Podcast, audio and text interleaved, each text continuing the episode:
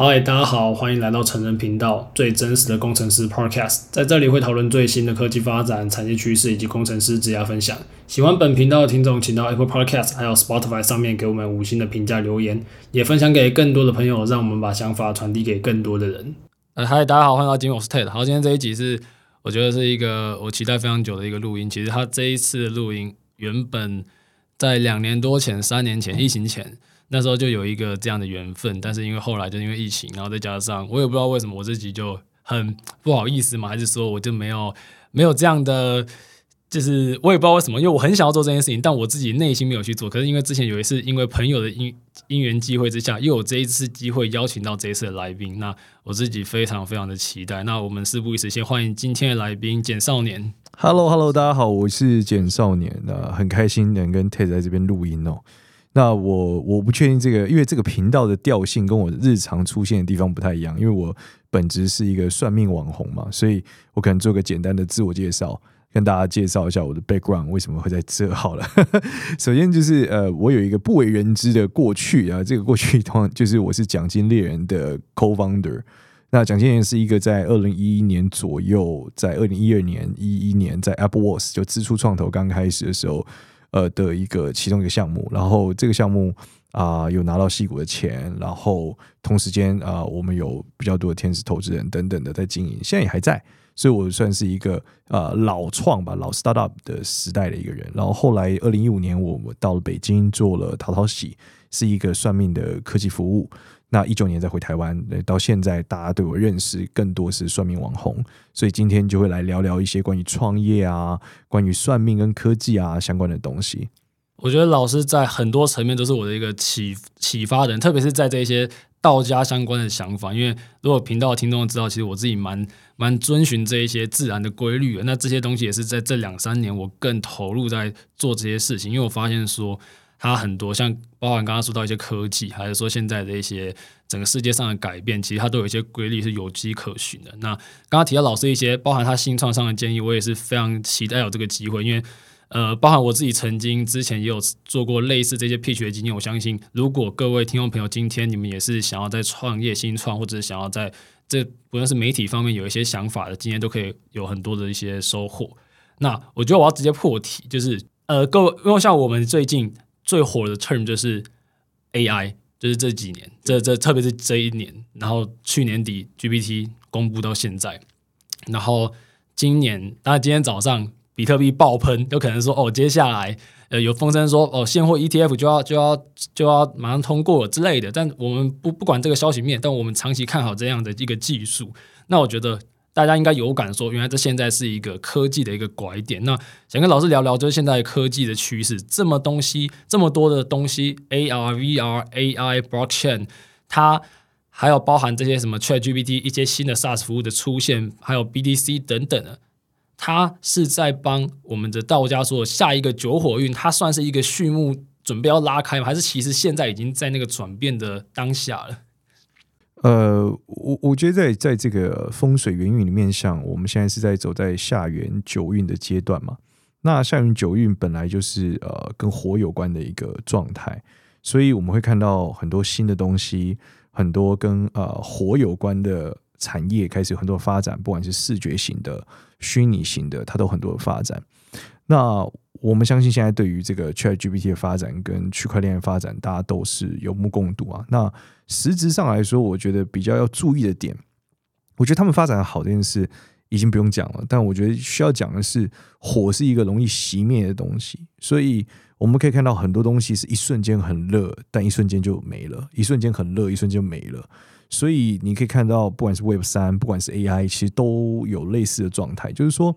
它是一波一波的，它不是一个持续性的状态，所以我们在往下的时候可以看到，呃，所有事情都是瞬间性的出现，不只是在科技产业。如果我们比较关注经济层面，最近战争也是一样嘛，它就是瞬间的爆发，然后呃开始就是瞬间的蔓延。所以呃，这我们在整个的九运的时候，我一直在跟大家讲，我就说，呃，在上个元运就八运是土。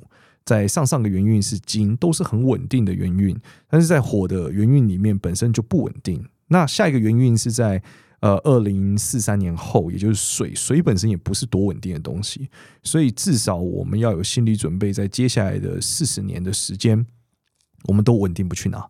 所以大家对于这个新常态，我觉得有更多的、更多的接受吧。了解，了解。这个新常态这个词，就是包含一些投资大佬提到一些 C change，就整个世界总体经济局势，还是这些科技都在非常大量的变化中。那我当然也是很期待，不论是它是快速出现还是快速消灭，有很多新的技术期待改变人类的生活。那因为刚刚呃各位听众了解到老师的背景，那我们也知道说，哎老。在少年在这个科技还有这些玄学方面是有一些呃创业上的一些经历。那我身为一个工程师，我知道说大家知道说 AI 它的基础就是大量的资讯、大量的资料、大量的资料集。当然现在有一些不需要，可能他现在有更多可以自己去呃自我学习的方式。那我们现在不谈，我们说反最底层来讲，其实以一个深度学习来讲，如果把每一个人的生活轨迹、每一个人的东西数据化。我们他再加上他自己的生成生成的那个一些资讯，其实是不是每一个人他在以科技的角度来讲，其实都是可以被算出来的？我觉得我们换个角度来想，就是之前不是国外的阴谋论说，其实 Google 背后有一个类似巫毒娃娃，就是说他去判断你每天会做什么，他根据你的搜寻，根据你的标签，就可以模拟出你的生活样态跟人格。那我相信，那就是我们的 Meta 更更不用讨论，对吧？你每天你发的照片，你写的言论，那他只要去抓出你每天的轨迹跟循环，其实他是可以找出一些规律的。那如果他能找得出这些规律，对呃对他来说，其实他只要把我们所谓的啊、现在看到的这种大型语言模型套进去，其实他要模拟你明天会发生什么事，说什么话，没有你想那么难。对，只是他有没有去做这个，把 data 倒进去，跟去研究这个所谓人类的巫毒娃娃的一个状态。那算命本质上是我们取了一个呃物质的环节，就是我们认为呃人类跟就是所有万物都是一样的。如果我们今天能计算猫狗草的发展轨迹、植物的发展轨迹、动物的发展轨迹，那为什么我们不能计算人的？那你说人有自由意志，我我相信和牛也有自由意志啊，但是你也是可以推导出这只牛它的哪些部位比较好吃嘛，它的生命周期对不对？那如果有人有买一些宠物，你会发现有些尊贵的猫，它可能天生大腿就是注定在几岁的时候一定会受伤，它它的腿就撑不住嘛，这个物种就是这样嘛。所以呃，实物上来说，我认为人是有一套轨迹跟必然，只是说我们强调所谓的自由意志，让我们有了很多的可能。但如果我们以神经语言模型的角度和我们现在对 ChatGPT 的认知，其实你会发现，呃，没有什么太多的的呃，没有什么太多你想象到那种呃剧烈的不同，更多你还是会在一个规律上和一个状态上，不然理论上来说，这个所谓的呃 ChatGPT 的状态它是没有办法回答你的问题的。但事实上，老大部分人问问题其实超级像，在世界知识里面已经早就早就囊括完了，只是正确与否而已。那在这个本质底下的时候，我们就认为，呃，这本质是个道德问题，它更多不是一个科技问题。就是我认为 AI 的发展更多是人类在面临道德上的一个冲击，倒不是科技门槛的一个冲击。那现在针对这个问题，想问说，我们现在各种的载具，各种载体，比如说我们的手机，它随时记记录我们的经纬高的坐标，然后再加上我们的身高体重，如果带 Apple Watch，可能你的心率，其实人类正在被大量数据化。那这些数据。是不是有心人他正在使用这些事情，或者说拥有这些数据的人，他是不是可以预测出，甚至是你的轨迹之外，他还有你的行为，就是有心人会用这个方式去引导你去做像某一件某一个事情，就这个世界希望你到的那个样子。我我认为在呃，这件事在台湾，我觉得很少被讨论了，因为毕竟台湾不是在国际上的一个。一个重要的一个像不会像联合国理事会这样子的重要角色嘛？我们只是拥有了一定程度的经济体的能力，但在决策整个全球局势上面，我们相对不是主导者嘛。那我认为，在全球的核心政府的科技发展上，其实都已经有大量的使用这些东西，只是还是回到我们讨论，我认为这本质是道德问题。对，他倒不是说我们今天去讨论说他科技能不能做到，我相信非绝绝对能。任何一点有科技背景的人，其实你随便想象一下，你都可以发现这没有太大的难度。对，那他的困境点更多，我觉得还是处于说，呃，在什么样的情况下避免啊、社会引起一些问题。所以他们现在讨论的，我觉得更多是 AI 不要消，AI 如何可以不要消灭人类，而不是 AI 如何变得极度之聪明。了解了解，我我也相信这些东西。现在 GPT Four 开给这种两百块给大众，它肯定是 Open AI 超级小的一个，就是不是它最强，它真正强的可能是它的五倍、十倍，没错，更强的东西。那的确，如果被有心人利用，那相当的可怕。那我们觉得科学跟玄学这种东西一直在被证实。那我想用一个比较另外一派人说，就是这个世界是不是虚拟的？因为其实，我身为一个开发者，我当我有一天发现，哦，原来我在做这件事情，我就是在创造一个虚拟世界的东西的时候，不论是这种区区块链的底层，还是说哦，比如说 Metaverse，比如说一些硬体的加速，它都是为了去建构一个更虚像的地方。那我是一个创造论者。如果身为工程师，身为呃人类这样的一个物种，有机会去创造出这样的一个东西，那我们现在当下这种三维世界有没有可能也是被某一个东西创造出来的？应该这样讲，我我觉得严格说起来，如果我们把所谓的分子跟所谓的呃现在量子医学讨论的这些粒子们，他们就是所谓的代码好了。那其实我们每个人都是细胞的组成嘛，这个相信大家都知道吧？你有学基础的生物学，你应该知道我们是不同细胞结构、分子结构做出来的。那如果我们认为所谓的分子结构就是代码，那应该是由某个呃力量或是某个环境去把这个东西组合而成。但是实际上来说，你说它是有意的组成嘛？我觉得它可能更像是 ChatGPT 的逻辑，就是现在严格说起来，就是就算 OpenAI 他们都不知道 ChatGPT 怎么学会的，他也不知道 ChatGPT 现在在想什么。对吧？他因为这个是神经元模型的特色嘛，但你你不知道，所以事实上我们可能真的有一种呃，有有一个有一个原原理吧，去把这些东西拼凑出来，把人类的状态和这种物质的规则拼凑出来。可是事实上，它到底是什么？有可能连最早的去做这件事人都不知道。所以我我觉得，与其说它是不是一个人或一个组织，我觉得它可能是一个规律。这规律自然的发展成了一个状态之后，它就变成了这个状态。那变成状态之后，它就放下去了。那放下去之后会发生什么事？这个东西就是一个问号。对，那只是我们现在看到了，我们人类再次的把这件事情给重现了嘛。那重现之后，我们接下来的问题就是，我们如何去看待这个事情？好那这如果我们再往回一点，你可以发现，在这个物种的发展里面，如果我们说 ChatGPT 的成长是他们叫 AI 末 AI 末日论，讲的都是说它会在某一天忽然超越一个基点，然后就把所有人干掉了嘛。逻辑是这样，但其实智人的发展是很像的，就是智人把尼安德塔人干掉是一瞬间的事，就是忽然有一天，这个大陆上大部分我们看到什么恐龙什么鬼啊都不见了，然后人类忽然间住在了地球，智人住在了地球，那你你可以想象，这个智人的延展很有可能就是某种呃智能的一种超越。当我们超越到一个程度的时候，我们就成为了地球的目前来看的主宰。那这个我觉得就很像，其实非常非常像人类是一种呃。就是一种智能，智能的发展，然后我们是这种智能走到了现在这个状态。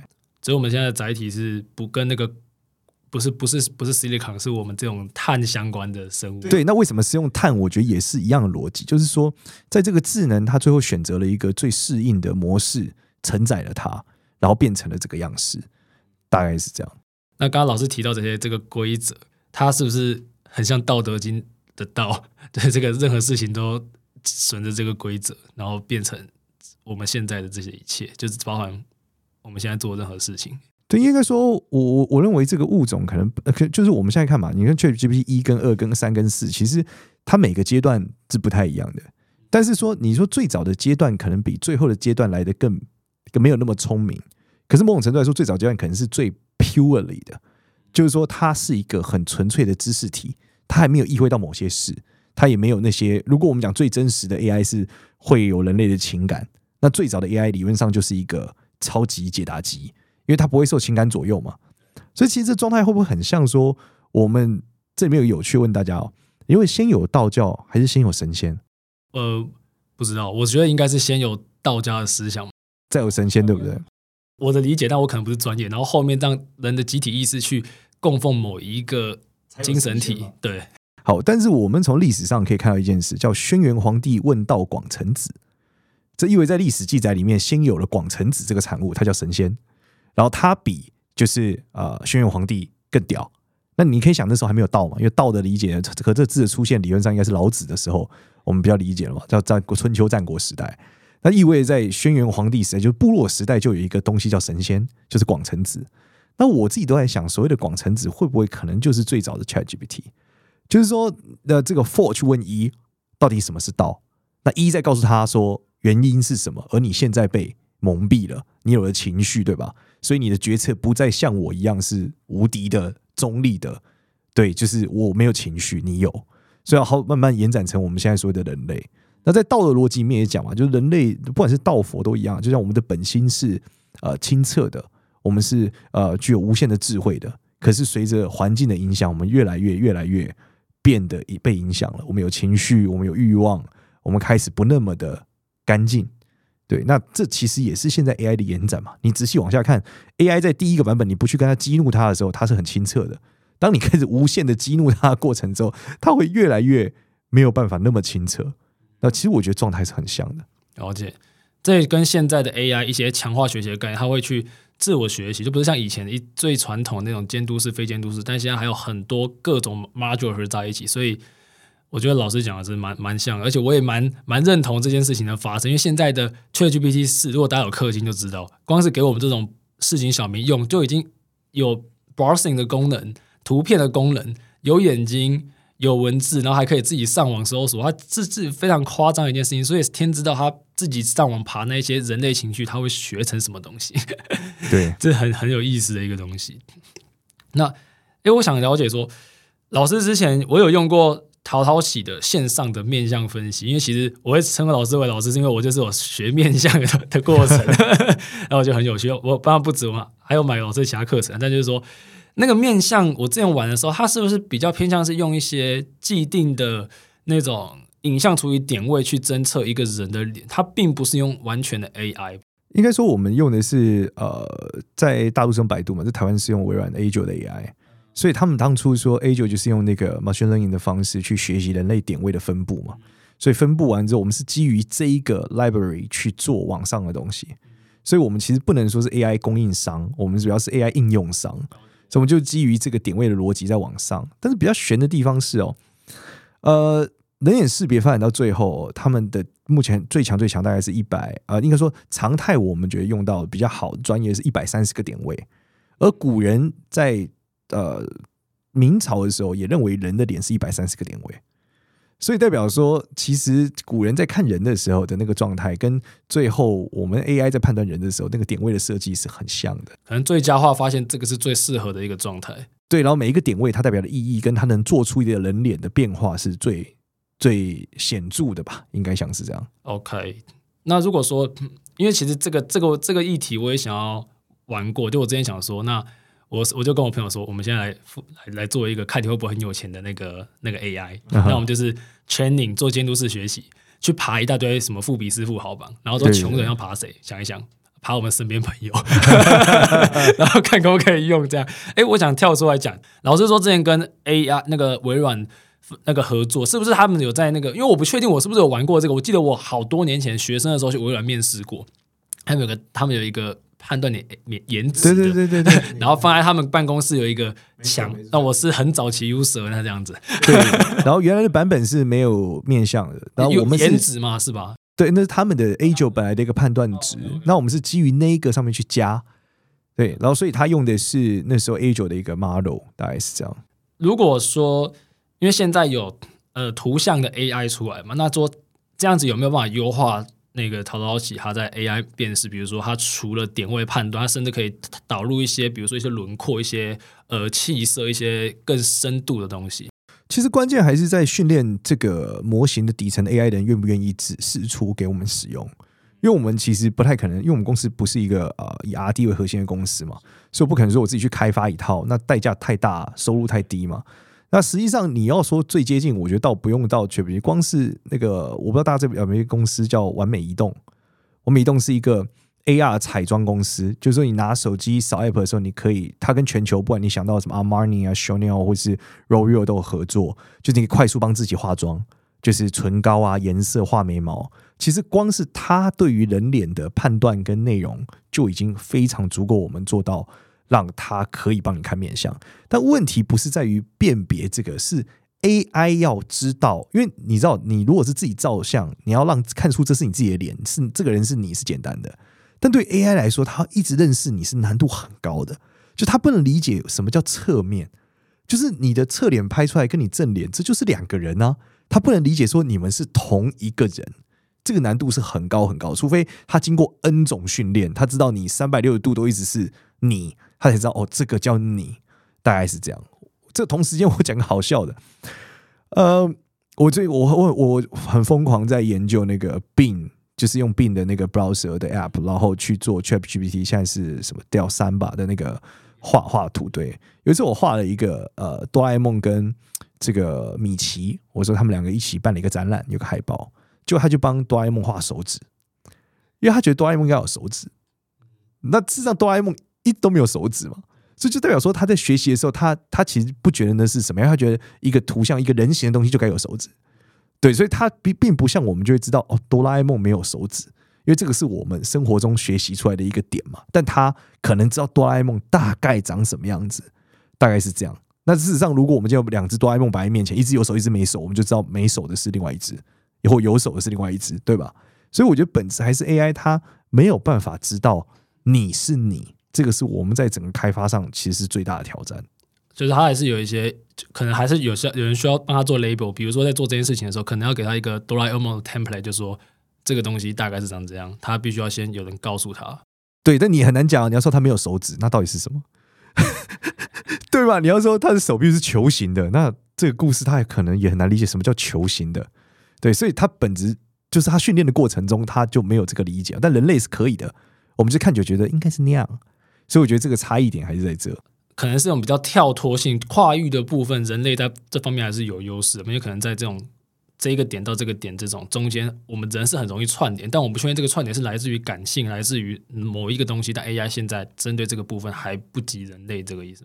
我觉得可能跟一种底层的记忆逻辑和有一点关系，就是我们的父母到我们到我们从小到大看到的，而且在另外一点是，我觉得我们要记的东西很少。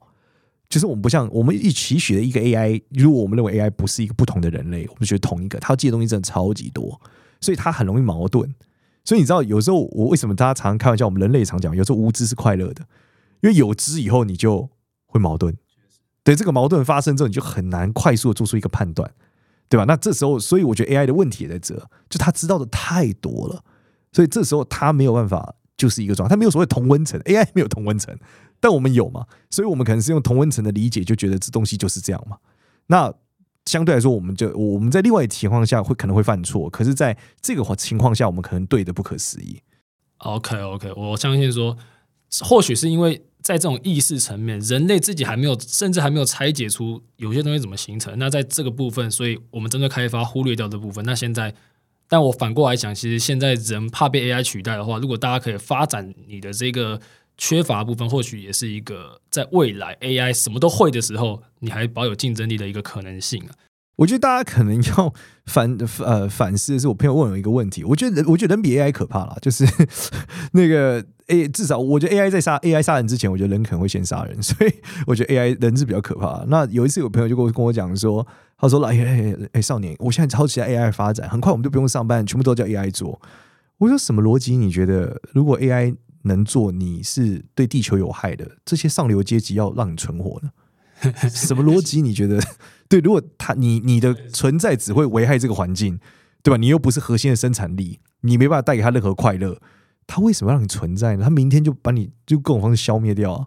嗯，没错，确实，这个这个这个逻辑确实是这样，因为其实这个世界需要这么多的劳动阶层，就是为了服务上层。这不是开玩笑，就是人就是人矿嘛，就是如果如果今天 AI 可以取代人矿，什么逻辑你要留在这？确实。所以我说，我觉得人比 AI 可怕了，可怕的不是 AI，是人。好，那那大家还是 想想一下怎么做比较好。哎，刚刚提到老师说，你们的公司不是以开发为主，但有一个东西，我想是可以做的，因为老师在近两年的内容多到爆开，嗯嗯嗯，Podcast，还有那个课程 YouTube，妈的秘密好好玩，杀小的一大堆。是，是。那老实讲，我其实是可以把这些东西全部输成文字，我直接让。大量训练 retrain，然后把它变成一个 AI 减少年，这是这是可以做到。那我套个老师声音模组，我马上就变一个另外一个朋友会算命。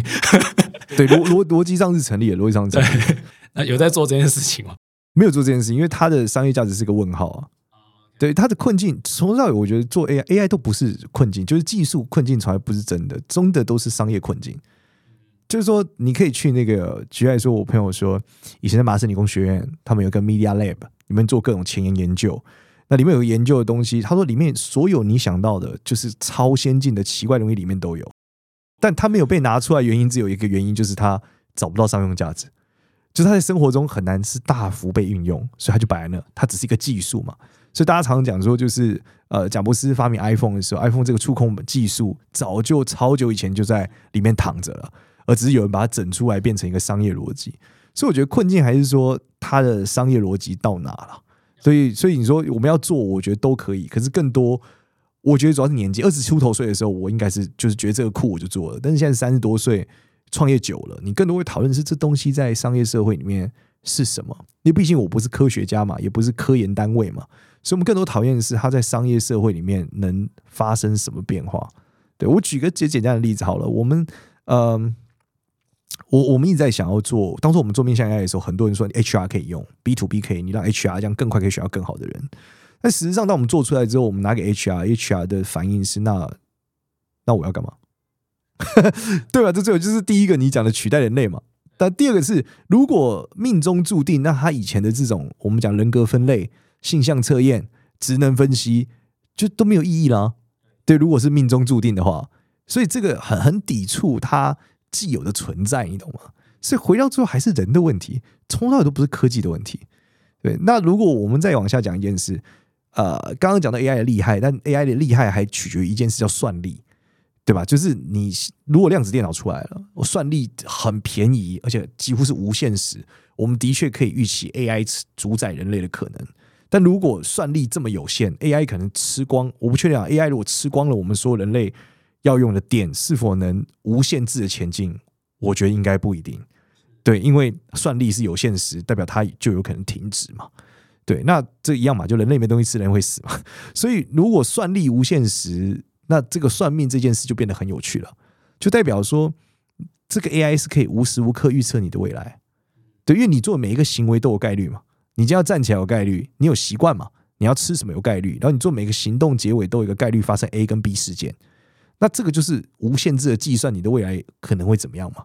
那就会像我们看到奇异博士一样嘛，它就是瞬间可以，它的算力无限嘛，可以计算计算出一亿个可能，里面只有一种不行，那你就要想办法走到那一种。那最后还有你的意愿问题。所以本质上来说，我认为算命被 AI 给取代这个问题不是一个商业问题，这个问题是一个道德问题。刚刚提到这些东西，我是非常的认同，就是。我在系统设计，如果大家有另外控制系统，系统设计它本质上就是拆解一个东西它的一个状态，它跟时间的因子或跟什么样的因子的一个状态。那如果今天是一个光滑平面，有牛顿产生它的那个它牛顿力学之后，我们可以我们可以预测它几秒钟之后的物体位置。那我觉得，那当然说像机械手臂，就包含刚刚老师所说一些 uncertainty 的一些部分，它我们。你那些任何精密的机械手臂，它其实也都是一个控制系统去拆解这个手机的运动模型。那我觉得，其实人类是一个更精密的一个机体。如果我们知道人类这个方程式，它呃，我们是可以预测说这一个人他下一个时间点他会做什么事情的。那其实我觉得人类都一直在预测未来，包括我们做投资，我们预测说未来科技会被广泛运用，未来 BTC 会被认为是硬通货，未来什么样的技术会爆发。人类一直都在预测这种东西。那想问老师说，呃，如果说人一直是想做这件事情，那是不是以科学上或者是以玄学上来讲，其实每一个人的人生他都是路径都差不多有一个大概的方向啊？应该这样讲，我我觉得本质上就还是算力的问题，就是呃，命这件事啊，你能算的极限是基于这个算命师的算力，这个算命师的算力基于他的精力、脑力跟背景。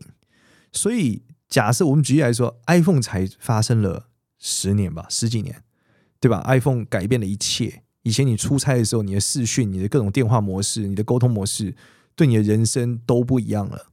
所以，算命只能算你这个物种的状态。可是，这个状态跟外在环境碰撞之后产生了什么结局？这件事一定是算命师无法知道的。例如说，你问一个算命师，他能够保证什么时候电动车全面取代火，就是油车，这个无人车取代有人车，他可能很难告诉你，对吧？因为他的算力是有限的。然后，这个在情况下的时候，我们就可以理解，命的可能性是基于呃环境的不同、天地的不同，产生了很多很多的变数。举例来说，呃，我们在明朝的时候，肯定有人去算说这个命会饿死。可是实物上来说，现在的社会里面，如果你出现在美国，或是我们讲先进国家、日本等等，你要饿死难度是很高很高的。我有可能是基于某种饿死的原因，如果是基于被囚禁。对吧？那的确，你不管在哪个国家、哪个时代，你都有可能会饿死。对，但这个本质来说，还是基于呃这个时代背景的变化和你的状态。那如果我们就说你会被囚禁，你命中注定你要被关，你被关总得有个原因嘛？要么一你得到有发生一个冲突，要么二你去一个危险的地方。所以我觉得它本质是规律，让你走向了一个状态。但是这规律都是概率。那概率我们逻辑讲嘛，就是你今天性格很北，然后你老是跟人家吵架。对吧？前一阵子不就有一个人跟人家吵架，忽然就被人家干死了嘛？被人家敲一拳下下巴，然后打下去头都爆了。那我们讲，你跟别人吵架是一个一个，一定不是你一辈子只吵那一次，你前面会有假设是一百次啊。那我们以机遇来说，他可能到一千分之一的时候，你会有一次被人家干下巴，那你就一定你就必然会死嘛？对啊，所以他还是回到一个概率的问题。因为我很认真跟我朋友讨论过，我说我们假设甩甩子啊，甩甩子就是我们认为甩甩子里面就是六分之一嘛。这如果我们甩十万次、一百万次，一定会变这样吗？甩六次不一定嘛。那这个前提是基于地球的重力。如果有一天地球没重力了，很抱歉，甩甩子就不是六分之一了，对吧？因为你你可能不会掉下来嘛，你再也没有掉下来的可能性了。那我们就讲，这就是对于未来一个大概率的不理解，造成我们无法推断这个人真正会发生什么事。所以我常常说，算命算的是一个状态，是你这个机体的状态。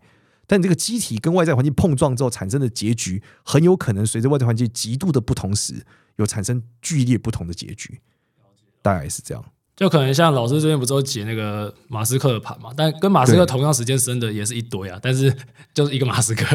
对，这还是取取决于算力的极限了。他可算命技术就是尽可能在人类可容许的算力范围里面去计算嘛。嗯，当然你如果呃用 AI 来判断他爸妈是不是生出马斯克，我相信肯定比算命师更准啊。确实，因为基因的编码是可以。去去去去预测，对，然后你可以预测完之后，你去对比跟他同时出生的所有基因的小孩，在预测环境、预测发展，把它全部算完，算力无限时，这并非不可能嘛。确实，但的确以现在来讲，因为现在各国都在疯狂在拉拉货嘛，但其实那些距离真正全部全部人在这种 AI 其实是非常非常远的。这也是为什么很多做这种 server side 的，它的一些 design 的那个估值可以这么高。那刚刚提到这种。这些东西，我想问老师一个问题，就是既然这么多东西都是可以被，诶，一个只要算力够大，只要有机会，只要有一些逻辑，其实很多东西是可以被发展出一个轨迹。那因为刚刚老师前面有提到自由意志嘛，那我想问说，现在其实意识这种东西，它倒是可以被复制的嘛？因为比如说我今天，假设我今天突然消失，然后呢，比如说 Messenger，比如说 Line，它用我过去的对话。劝出我的 model，然后跟我的亲人去聊天，只要不视讯，只要不人人，现在可能甚至是只要没有人看到人，他都可以是假的。那那意识这个东西它，它到底是什么？那如果说他劝出来那个那那个我，他是有意识的吗？还是他只是一个我的复制品？这件事我觉得比较有趣，是我问过一个演员，就是我们最近今天要上片吧，问父母，我说你觉得你在演的那个人是你吗？他说嗯，是那个角色。那我说演完之后他还在吗？还是他就死了？他说一部分活在我里面，所以这就比较有趣。你刚刚讲的自由意识，叫到底什么是你，对吧？今天梁朝伟演了一个角，我们讲周星驰或梁朝演的那个角色的时候，那个角色就是他活着嘛？对，在他演的时候应该是活着嘛？某种程度来说是嘛？因为大家看着他，他在演，他在表演，大家看到那个 moment。我们都可以讲好，我们举个更呃比较容易理解，像小罗伯道尼好。我刚才想举这个，对啊，钢铁人嘛，他在演钢铁人的时候，他是托尼·斯塔克还是他是小罗伯道尼？对。那当他回到私底下私生活的时候，他是小罗伯道尼。那托尼·斯塔克死了吗？嗯。可他又演的时候，他又活了嘛？对。所以我觉得本质是这个取决于你刚刚说的，你到底是什么？我们所谓的自由意识，我到底是什么？对。那最近如果我们回到肉身来看，打干细胞好了。你你你打了干细胞以后，打了别人的细胞，你还是你吗？你如果从生物学角度，你就会说都是你的细胞组成是你。那请问你打了以后还是你吗？但是你说出来的话，你跟你家人互动，你还是你啊？对，所以我觉得大家对你的构成是一个很模糊的认知，意思就是所谓的自由意志本身就是一个超模糊的认知，因为你搞不清楚到底是你的身体想要喝珍珠奶茶，还是你现在主观想喝珍珠奶茶。但我老实说，这个就回到呃以前前一阵子之前很红一本书嘛，讲这个呃人类大命运嘛，人类大历史嘛。对，大陆翻叫这个人人类简史，对不对？今日简史，未来简史。那里面你就可以看到，他讲到了嘛？他说，呃，我们人的想法是是一种随机的产物嘛，还是必然的？他不能确定。但他唯一能知道的是，你不是你想出来的。就举例来说，你今天你没有办法设定三十分钟后你要想喝珍珠奶茶，你做不到。你想喝就是想喝，但这想喝的念头到底从哪里来？对，但他可以确定是，人类应该是一种算法动物，就是我们的确是每件事都是有迹可循，我们可被计算。对，所以但只是说这个算法是随机的还是定向的，所以就 echo 你刚刚讲说，啊、到底什么是自由意志？到底我们的自由意志里面的成分到底有多自由？我觉得它是一个比喻的问题。对，在意识层面，我们可能是所谓的自由，但其实就算你今天能想象的跟能想到的都是被控制的。为什么？因为你的价值观还是来自于。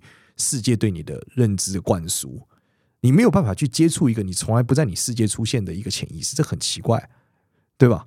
所以，所以我我有时候也跟大家讲，我说，有时候我们觉得别人很笨，为什么听不懂我们讲话？我说那个行为可能很像跟清朝的状元说 iPhone，就是他超聪明嘛，但他不知道什么是 iPhone，你讲半天他也觉得你在说什么。对，我觉得主要还是这样。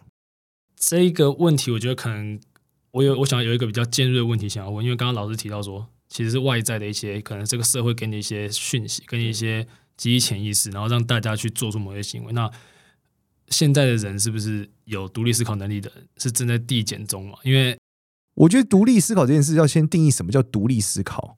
如果我们讲的是你要你的独立是撇除你父母对你的教育和从小到大你的学习，那的确我觉得没有人在独立思考。为什么这样讲？你现在说的语言每一段都是别人教你的，你出生那一刻你不会有这个语言啊。那语言本质就是什么？语言本质就是文化嘛，不然怎么会有语言的出现呢？所以好，接着再往下的是，你今天面临到所有的生活环境，你为什么走进来开这个门？为什么知道门是门？都是这个环境给你的，对吧？所以，我我严格说起来，如果我们把它无限的放大来看，没有人是独立思考的，我们的所有一切都是被这些过去的，你可以讲是冤魂或阴影给控制了。但你如果说，呃，我们再回来说，把我们不去讨论这些事，我们不去讨论什么父母共性这些东西的话，是不是我们有独立思考？那这件事当然是可以讨论的。如果你把这些因子全部抹灭掉，你觉得我们不要去讨论我们父母给我，不要去讨论我们文化，单纯去讨论说，呃，我们现在是独立思考啦，我的确可以决定我等一下要吃什么，那的确你是有的，对，所以还是维度的问题。我会问这问题，是因为我有，因为我有身边有一些。是有一些特殊能力的朋友，不止一个人。他跟我说，其实现在，呃，很多人是 NPC。他跟我说，其实现在这个世界上很多人是 NPC。然后我就认真想说，到底什么是 NPC？我是不是也是 NPC？我后来我的结论是，我觉得是你无意识去符合某一个社会，像整个，比如说整个中华文化是我们底层的框架，那可能台湾有一些台湾给你的一些框架，然后再小一点是你的父母，然后再到你的教育背景等等。那没有去意识到这些，然后只循着这个东西走的，他的。行为是很好预测的，所以他就跟我说：“呃，我我因为我有点难理解，说我自己针对 NPC 的定义是不是太过狭隘？就是说，还是我我以为我自己不是 NPC，其实我是 NPC。然后就是我有点难讲这件事情。那我想问老师说，怎么看他说的这件事情？他说，其实现在很多人是无意识在动作 这件事。我觉得把 ChatGPT 加进去之后，就非常好理解了。”我们今天玩了一个游，最近不是在讲他们很多游戏在尝试把 ChatGPT 放进去嘛？有人把那个 Mod 装在上古卷轴里，所以你玩那个上古卷轴五的时候，就会发现所有 NPC 的对话都是 ChatGPT。那你怎么分辨它跟一般玩家的差别？对，如果你每次对话内容都不一样哦，它都会回应你哦。那回答的东西有没有逻辑？你说他可能回答没逻辑，人类有逻辑，他可能还比人类还逻有逻辑。你玩那个 MMORPG 的时候，遇到旁边那个 这个砍你的人，跟他有逻辑吗？对，所以所以这你根本分不出来啊。如果你定 NPC 是他没有轨迹，我现在告诉你，ChatGPT 开始已经没有轨迹了。你每一次对话内容回答你都不一样哦，对吧？然后他比一般人还没有轨迹，那是不是一般人类、一般玩家可能更像 NPC？对，那你说他因为有限制啊，他有限制式啊，那限制式是你你玩游戏的时候，其他玩家也有限制式啊，对不对？他不能砍你啊，砍你的时候你要可不可以点开，可不可以打队友，这有限制式啊。所以你说真实人类是不是 NPC？我觉得除了玩家以外的任何你互动的角色，你都可以说他是 NPC 啊。对，但你也可以说他都不是嘛，对吧？你这就回到就是 AI 跟人类差异到底是什么？那你说跟你很像才叫做人类，跟你不像叫 AI。哇，那是世界上，我现在蓝绿之间有一半的人是 AI，对吧？那因为他讲到这种意识形态，其实我认为就是一种 NPC 的养成。因为有些人他就是看到，比如说我是蓝，你是绿，我我先干你再讲，就是他们他们已经变成下意识的反射动作。对，那我觉得这个逻辑就就破灭了嘛。对，我们刚刚讲过嘛，那 ChatGPT 都不是啊，那当然他就不是 NPC 嘛，他还是他不是玩家啊，对吧？那这个确实是一个很抽象的问题，我觉得或许我们可以在下一集再再来讨论这个。那我想，因为毕竟今天这一集还是希望这更多工程师还有科技相关，也想问一下老师，就是说什么样的？因为我这跟老师结缘，算是一些内容还有面向的学习，那我也觉得这很有趣。虽然很多人都觉得我在讲干，但其实我很认真的学，我还会在群组里面发问。然后那时候有一次，我忘记是群组有人就说。怎么样算富贵之人？然后就有人说什么年薪多少万什么？然后我那时我那天就很好奇，我就问说：“老师，请问怎么几岁？然后年薪两三百万什么的？然后有买买房干嘛的？这样类型的工程师，他算是富贵之人嘛？因为老实讲，我在我身边这样的人是一大堆，可是每个人的面相还是各式各样。我觉得富贵之人本质很主观的啊。对，就像每次公布这个我们说中位数薪水一样嘛。”很多人都觉得，哎，那我没那么有钱啊，这数字是不是假的啊？因为这是很主观的嘛。所以实物上来说，富贵不富贵，我觉得还是有一个社会物价指数的一个定值吧。那目前来看，我认为这世界上绝大部分认为年薪过一百就已经好像很屌了。至少我们从网络上看到是这样嘛。对，他不会说年薪百万是一个路人，大概率你路上的所有人不会这样讲。对，他不会说你很穷，对。但如果说你年薪三十万，会你很穷。所以我觉得，与其来说，我觉得不如跟所有你周遭的朋友们，他们平常的薪水对比一下。那我所谓是可公开薪水啊，就是你现在一零四上，你看他列出来，你觉得可以的薪水，大概台湾就是一个月四万五万嘛，对吧？你你发现超过六万、七万、八万薪水，正常工作很少列在列在一零四，或大家来看这东西很少。当然，大家看到就是这些基础工作嘛，四万五万，我们所谓的呃基础服务，对吧？那如果基础服务的薪水，都相对来说比他高很多，我们就可以说这个人是富贵之人，因为他是大多数嘛，对吧？所以，我我有什么问我常问说什么是富贵之人的时候，我们就告诉大家，基本年薪超一百，我觉得就挺富贵的，对。但实物上来说，你说如果回到古代的面相学逻辑里面，那就很严苛了，因为古代面相学逻辑是把第一个他在大陆发生嘛，那我们大陆你说一百万台币是一个富贵之人，大家笑死了，年薪二十万是富贵之人，太好笑了吧？对，在北京随便随便一个互联网呃高管，基本都是年薪三百万人民币，对吧？对，所以你说一百万台币，这个是二十万，就说是富贵之人，这个难度可能太高了。所以如果你把它放到大陆以后，我们讲大陆一个合理的白领，一个互联网公司，假设像滴滴或是阿里巴巴或是腾讯的一个管理阶层的人，他都不用做到最高，他一年至少大概是呃在五百万台币到一千万年薪嘛。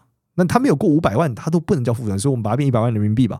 所以就整个都不一样了嘛。你就放到台湾来看的话，一百万人民币，这个大概率绝大部分一辈子的人可能都没有拿到这个薪水，对吧？还不加业外收入哦。我讲的还是有上税的。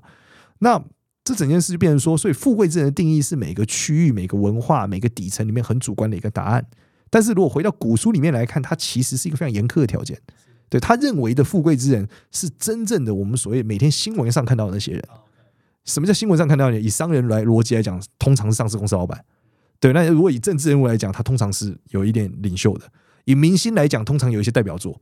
对吧？就是每天上新闻的这些人才能够叫做富贵之人。对，因为我我一开始也是这样想，然后那时候老师讲说，我很纳闷，说那我说我们我们是一个富贵的频道，我们的频道听众应该都是富贵之人。没错，没错。事实上以，以以普世民众来看是这样子的，但以古代相书的逻辑来讲，你如果没有上这个，以前可能讲维基百科，但现在维基百科很多人有。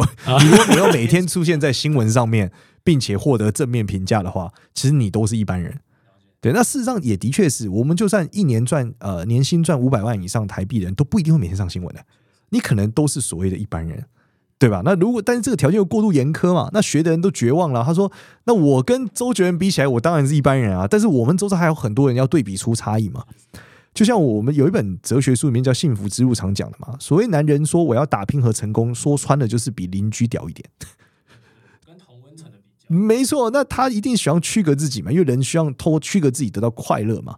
所以透过贬低别人和区隔自己得到的快乐和社交价值是很高的嘛，这是大脑的一个设定，因为它会帮助你做到这件事。那你自然我们在讨论富贵之人的时候，更多是以你社会里面的认知和评价去做出发，大概是这样。那换个问题，就是我记得第一次见到老师的时候，老师就说我的脸就是 R D 的面相，那是什么样的面相适合当软体工程师？因为我确实在做 R D 相关的事情，但是老实讲我。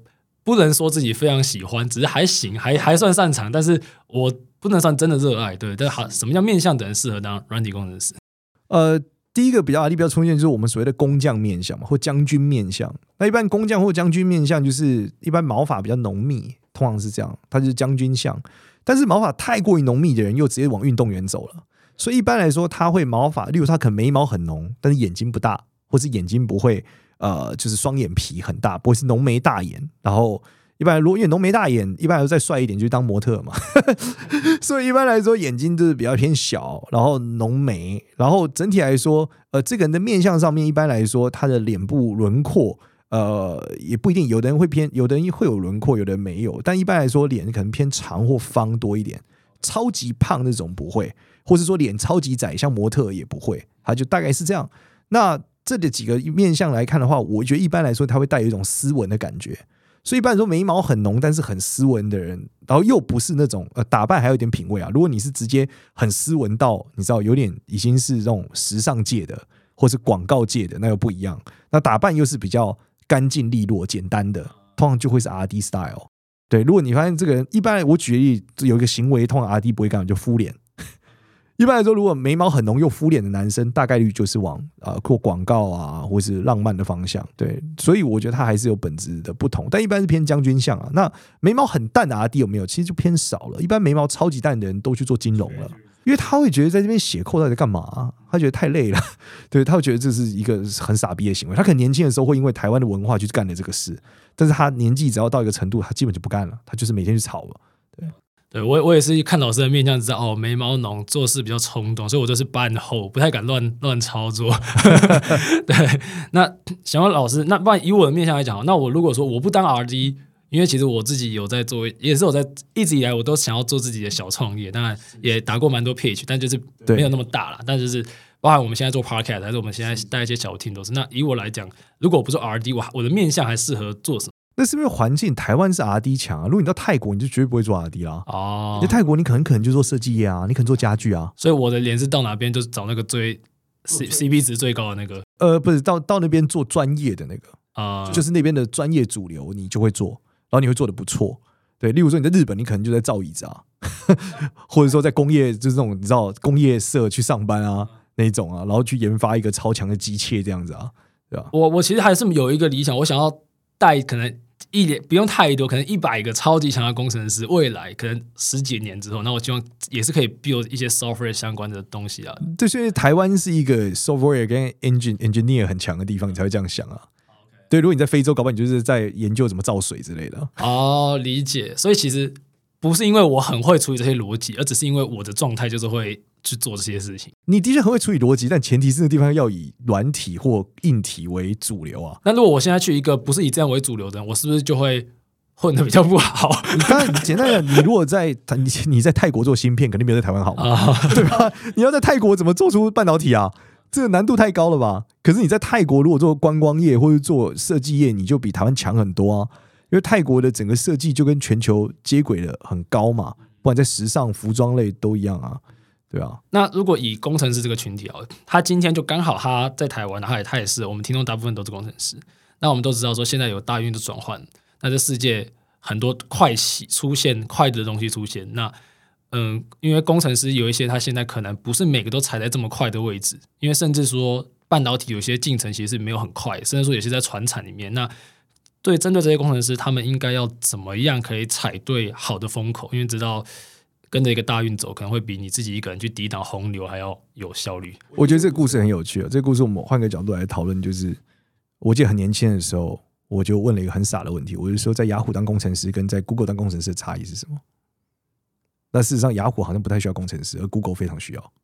所以，可以工程师在 Google 的地位很高，在雅虎一般。但是在 Google 很忙，在雅虎很闲。好，所以最后结局就是你到底追求的是什么？你如果追求的是你想要超级无敌高的成就，那我觉得你应该到矽谷去，对吧？这是一个必然嘛。那如果你希望超级无敌悠闲，那你应该在台湾的船厂里面。那事实上，在美国，很多戏谷有没有很悠闲的科技公司？我相信也可能有。对，就就在美国。那我认为你应该去的地方是最缺工程师的地方。那说穿了，绝对不会。台湾是一个地方，台湾的确缺了。但我相信，对工程师最尊重的地方，我我认为戏谷可能比台湾更尊重的更多。对，那这个是呃，就就不要讲矽谷了。我觉得，就算你你到你到中关村，可能都比台湾相对来说更被尊重。对，所以我觉得这个很不一样。而且，他们工程师里面，如果我们讲工程师的选项里面最好的是台积电，我并不认为台积电有非常非常尊重里面的工程师，就把它当成至高无上去看。我觉得并并没有到这个状态。这个点我可能就是我可能要讲一下，其实还好啦，台积电没有。对啊，对。如果我们讲最强的科技公，台湾最强科技公司应该是台积电嘛？但但是对于工程师的选择，他他是已经是第二、第三的选择。OK，那最好的选择在台湾有什么？最好的选择就是。Tier One 的外商，Google，那肯定在那肯定在总部比在台湾更更屌。确实确实，对，所以我才说，如果以台湾公司来说，那你能选的最强可能就台积电或联发科之类的。对，但如果你到美国，你到总部，你肯定更受尊重嘛，备受礼遇。对，这个让我想到我在北京创业的时候，他们有有一个，我觉得那个真的很让我不可思议。他说他是做 IE 的人，在北京。是那个 browser 的那个 IE，对对对对，他说他就是做做最早的呃把 IE 还呃中文化的一个人，然后他后来去做了七五三六零嘛，做 browser。但我觉得这件事在台湾就不可能发生嘛。你说台湾有谁去做 browser，然后做到可以让几亿人用？对，在大陆这就是就是北京就是有啊，所以他很他所以他就很受尊重，很牛逼啊，因为他做的 browser 就是他做了这个什么 UC 的等等 browser 嘛，然后用的人是几个亿，那他备受礼遇就很合理嘛。所以我觉得应该要去的地方，倒不是运势的问题，我觉得更多是尊重你的地方了。然后尊重你的地方里面，你说火运会发展更快，那当然就尊重你的地方里面，你如果做某个类型的工程师，你一定更备受尊重嘛，因为你是这个世界的的核心嘛。这回到一个东西叫物以稀为贵，你越稀缺，而如果这个需求是刚需，你就会超重要。所以我觉得你应该投入你的精神跟精力去研究这个刚需。然后，并且让你去做这件事。那当然，现在来看，AI 工程师可能是，或是量子电脑工程师。就你如果很会做量子电脑，或你很懂 AI，我相信你应该是超级刚需。确实，因为现在这种人也相对少了。就是因为真的有能力称为 AI 工程师的很少，套套模组不算的话。其实我们很早来看古古代故事就有了嘛。古代故事不讲大禹嘛？他们那时候刚需什么治水啊？OK，对，他超能治嘛，其他人治不了水，每天得死人，他能治水，他会就成为王皇帝嘛。对，这一样逻辑嘛。如果你能搞定他妈这个，你能比 Open AI 做出更强的 AI，我相信你很容易成为某一个国家的 超级领袖，对吧？哦，可是这个是这个可能是天选之人。对，就是你说你，我比较开玩笑嘛。我们讲美国敌人是俄罗斯好了，你跟俄罗斯说你可以做出一个 Open AI 超越 Open AI 的东西，哇，那我相信普丁一定各种方式，他妈你要什么都给你。对啊。了解了解，那因为这个这个刚好也蛮符合老师之前常常在他的节目上跟人家分享，就是呃分享什么事情都要做到第一的心态嘛，这应该也是套用在每个行业。对，应该说，我认为大家很多时候是都是心魔跟自己逼死自己。其实你你如果把每件事情设定你要成为这件事的世界第一，而他的需求刚好在世界上是有经济需求的，你基本上都能够养过得很好了。就这个原因来自于很小时候看了，我就说。假举例来说，绝大部分台湾爸妈听到儿子要去学铺瓷砖，都会觉得没前途。然后他会叫你去，要你不能只铺瓷砖啊，你要好好学装修、学设计啊。可是如果你到 Global，你是世界上最会铺瓷砖的人，例如说你就是帮 Cadison 铺瓷砖的人，我相信你也吃饱了。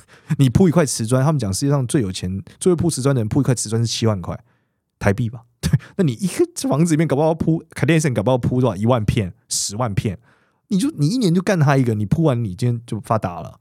对吧？所以事实上，每一件事情只要做到世界第一，你就足够稀缺。而需求如果是刚需，你就必然有钱。那最后想请问老师给我们一些建议，因为像我自己的工作是包含像我们现在在录音室，那这个很我们潜意识都知道这个地方来录音。那我觉得学习我也尝试用一些跟环境互动这种道家这种让这事情自然发生的这种事情来。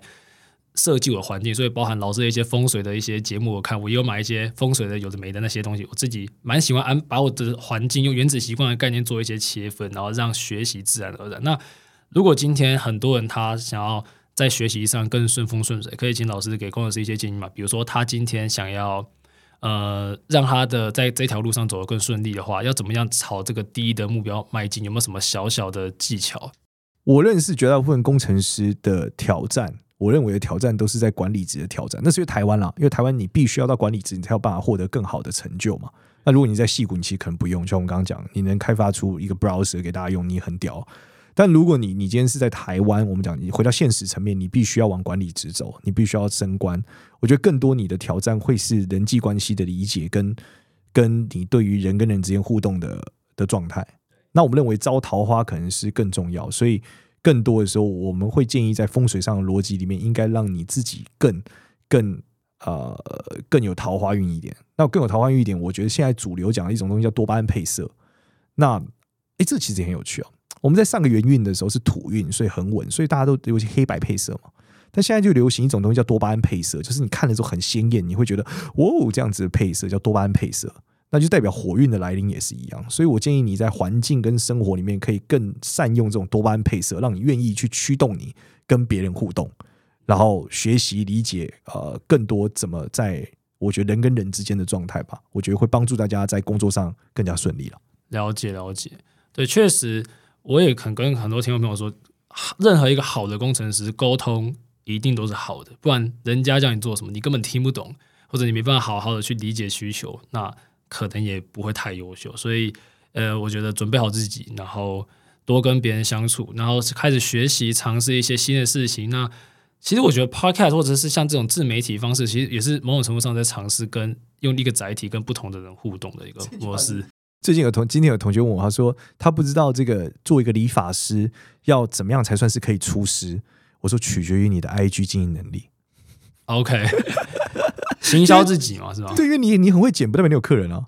这同样的逻辑就是你很会写，不代表你有客人啊。你结案，你还是关键来自于多少人认识你嘛？对啊，所以我觉得本质还是你你需要有一个呃，让你有动能去认识人跟驱动你跟人互动和沟通的能力啊。是的，这个我觉得我们要思考一下。我看我们把我们频道改多巴胺配色当主视觉好了。对啊，对啊，没有，因为我觉得我们频道就是比较走那种。